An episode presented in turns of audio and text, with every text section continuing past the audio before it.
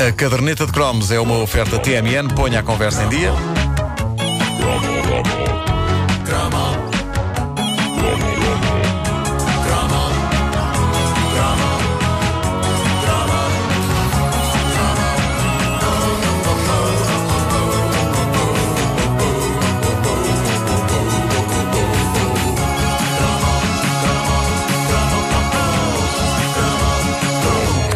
Das coisas interessantes das décadas de 70 e 80 e uma das eh, razões porque não foi mal de todo termos lá crescido é que havia um certo espírito quem não tem cão caça com gato, que tornava a diversão bastante democrática. Eu não sei se eram ainda os, os ecos da Revolução, mas a verdade é que ninguém ficava a chuchar no dedo. Quem não tinha dinheiro para as opções mais caras tinha um rol de opções baratas à sua disposição. Basta pensarmos que, sobretudo, nos anos 80 uh, aconteceu o boom da contrafação, em que quem não tinha dinheiro para ir a uma loja comprar umas calças uniforme e à feira comprar umas calças linforme. Linforme.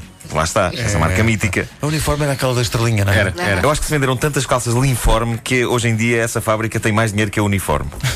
Eu acho que sim. Uh, e quem não tinha dinheiro para comprar uma bota e bota a famosa bota butilde de rodopiar à volta do tornozelo, comprava uma bola manhosa de plástico presa a um cabo que também rodopiava à volta do tornozelo. Ou seja, toda a gente podia viver a experiência, podia não ser a experiência na versão mais cara, mas havia sempre uma alternativa. Tive, e um... Desculpa, eu tive, uma, tive uns ténis ardidas. Ardidas, claro. É, pá, ardidas. ardidas. Tive, tive ardidas. E havia também a marca alternativa Mike. Mike. Sim, sim, sim. Il Cac Sportuf. Bom, uh, e... agora. Pluma. um, dos, um dos melhores exemplos uh, dessa alternativa à versão mais cara eram as uh, bonecas das meninas a quem os papás não podiam comprar Barbies ou mesmo tuchas, as famosas bonecas de papel.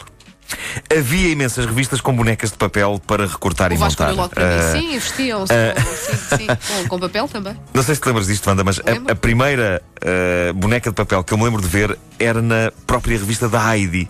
Se vocês bem se lembram, em cada edição havia duas páginas, que acho que eram as páginas centrais, que eram abrilhantadas por figuras grandes da Heidi e do seu amigo pastor Pedro, uhum. em trajes menores. Uhum. A ideia então, era recortá-los.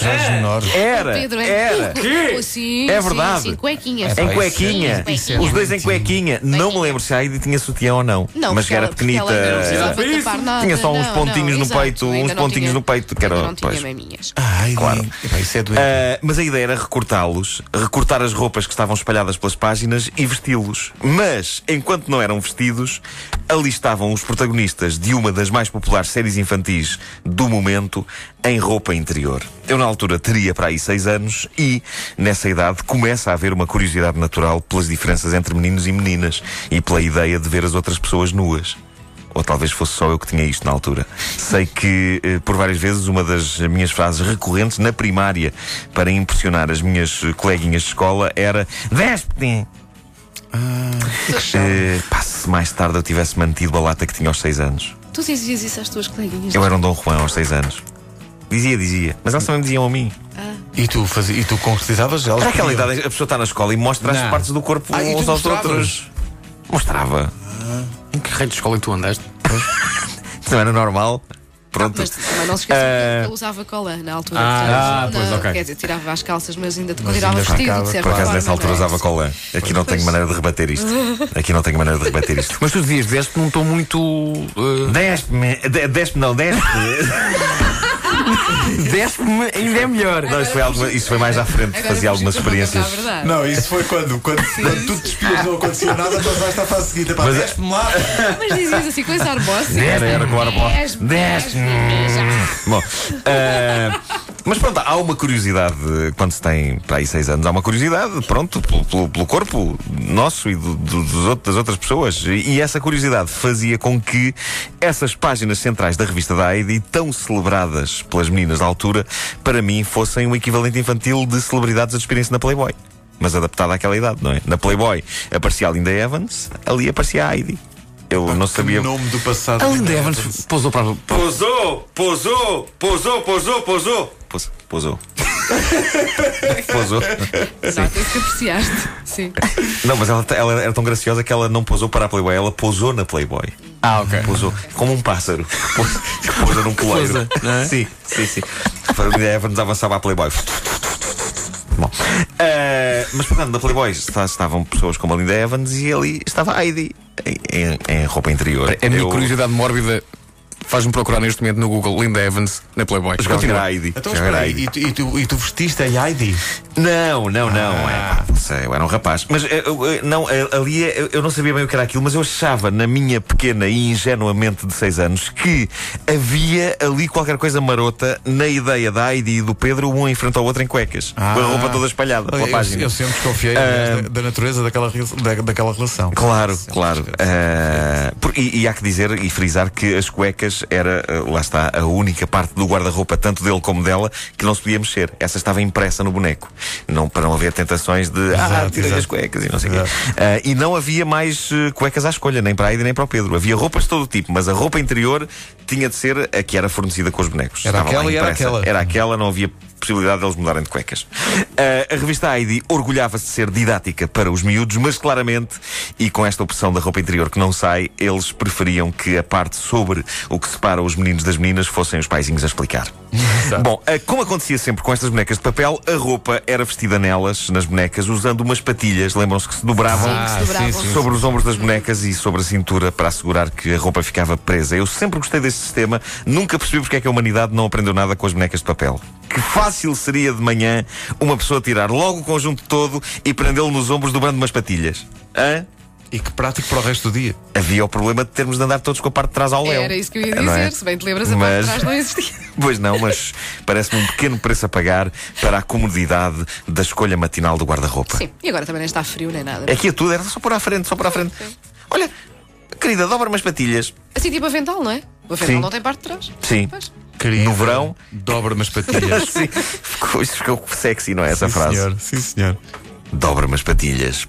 Ah, no verão, eu digo-vos que eu andaria na maior vestido só com a parte da frente. Eu, para mim, andava com a parte de trás toda à mostra. Ah, bom, voltando às bonecas de papel da revista Heidi, o conceito era bizarro, se eh, vocês bem se lembram. Não sei se lembram, mas todas as semanas saía um guarda-roupa correspondente a uma região de Portugal. Era bizarro ver a Heidi de Minhota ou sim, Pedro sim. de Alentejano, mas eh, pronto, se tinha de ser, tinha muita força. Eu, na altura, ainda não tinha irmã, por isso digo-vos, com a minha dignidade masculina intacta, que nas revistas Heidi que eu tenho, todas essas páginas das bonecas de papel estão também elas intactas.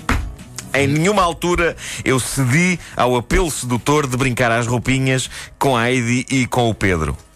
Exceto quando saiu a edição em que eles traziam roupa de campinos. Ficaram tão fofinhos. O que é que foi isto? O que é que foi isto agora? O que é que- Não, está tudo bem. Está tudo controlado. Bom, ah, à parte da, da revista Heidi, saíam revistas integralmente preenchidas com bonecas e todo um vastíssimo guarda-roupa para elas vestirem. Essa foi uma realidade de que me apercebi quando a minha irmã entrou em cena anos mais tarde e, de facto, aquilo era uma opção económica para crianças pouco exigentes. As miúdas podiam ir para a escola dizer eu tenho 350 bonecas. O que não só não era mentira, como ainda gerava inveja. E a inveja era das melhores coisas que se podia gerar quando se era pequenito. Era feio, eu sei, mas temos de admitir, havia realização pessoal maior no recreio da escola do que ter alguma coisa que suscitasse a inveja nos outros. Não havia. Não havia. Nós vivíamos para isso. Era o nosso objetivo, era fazer inveja aos outros. Bom, ah, dizer que se tinha muitas bonecas e respectivas roupas era uma consagração para qualquer menina. Só era preciso evitar que as colegas fossem lá à casa para todo o sempre e constatassem que as 350 bonecas eram meros 350 pedaços de papel. Não fazer eh, festinhas de anos era um pequeno preço a pagar para se poder dizer que se tinha 350 bonecas, não é? Porque assim que elas chegassem lá à casa ah, era destas, ah, não podes brincar com isso à chuva, com ensopadas. Bom, eh, hoje as bonecas de papel para vestir são mais raras, mas acho que ainda existem e em duas versões, de vez em quando lá vão saindo em, em papel, mas. Há sites que têm bonecas destas Exatamente. virtuais, Exa- A minha às filha quais sempre adorou vestir essas bonecas. Pois. Tinha imensos sites de, de- bonecas para vestir, sim. E nós podemos vestir e despir uma quantidade insana de roupas nessas bonecas, E- e arrastando as roupas com o rato para cima da boneca e, E depois gente arrastando as roupas. famosa, gente famosa. É verdade, Podes é vestir o Justin Timberlake. Sim, sim, Britney Spears, Sim, sim, eh, sim, tu queres vestir o Tu Justin Timberlake? queres, Eu não.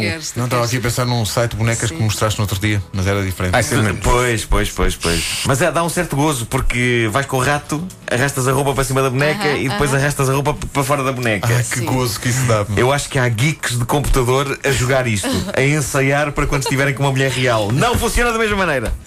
Digo eu que já experimentei. Com o rato. Não dá. a roupa. Sim. Arrastar a roupa. Com o rato, Não dá. sim. Meu Deus. Eh, eh, Agora que falamos em, em roupas, em revistas, Pá, urge fazer um Chrome sobre a burda. Vocês A lembram-se burda. Burda moda. Lembra- Lembras-te disso? Claro. Parece um insulto. Vai burda moda.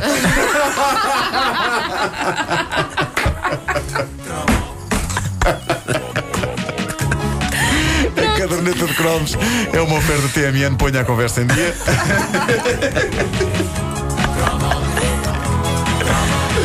Aí à burda. que raio de nome. Era alemã, não era? A revista. Era, era, era, era universal. O nome desses devia ser. Burda. Ai, comas tanto que ficas burda.